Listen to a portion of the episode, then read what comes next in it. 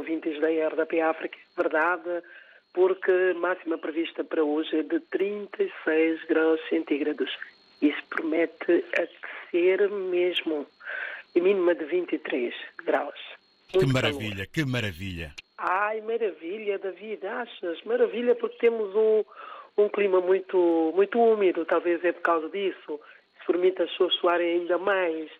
Mas aquele conselho de sempre, consumir muita água, não água fresca, mas o, água natural. E sombra também? Vamos então aos assuntos é que marcam a agenda. É verdade. Exatamente, David, como é de conhecimento de todos, celebra-se hoje o Dia Mundial da Rádio.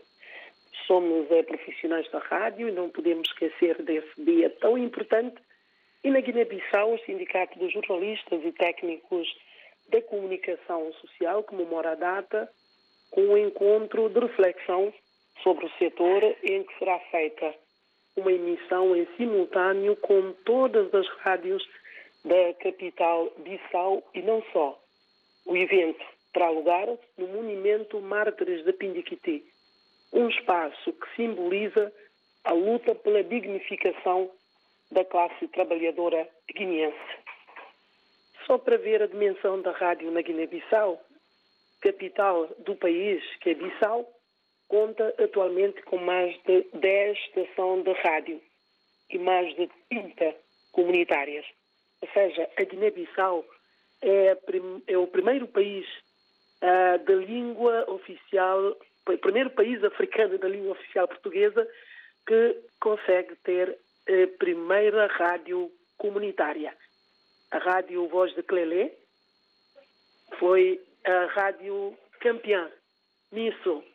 Prova disso também quando houve a doença de cólera na Guiné-Bissau, essa rádio comunitária que está num dos bairros mais populosos da capital Bissau jogou um papel extremamente importante, em que a rádio saiu dos estúdios e foi ao encontro da população explicando como evitar essa doença.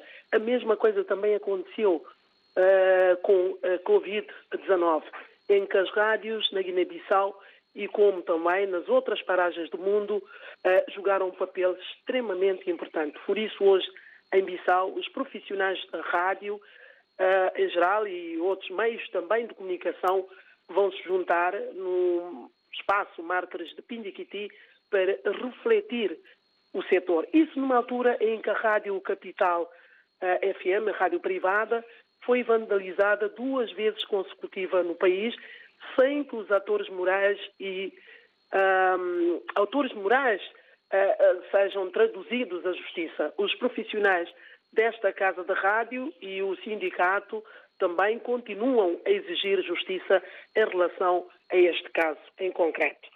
Também ainda notícia a marcar a atualidade, é esperado em Bissau, o vice-presidente do Sudão para uma visita oficial de algumas horas, David. São, entre outros assuntos, que vão marcar a atualidade na Guiné-Bissau durante esta semana e certamente aparecerá mais assuntos. Estamos aqui para transmitir a imagem auditiva daquilo que é atualidade na Guiné-Bissau.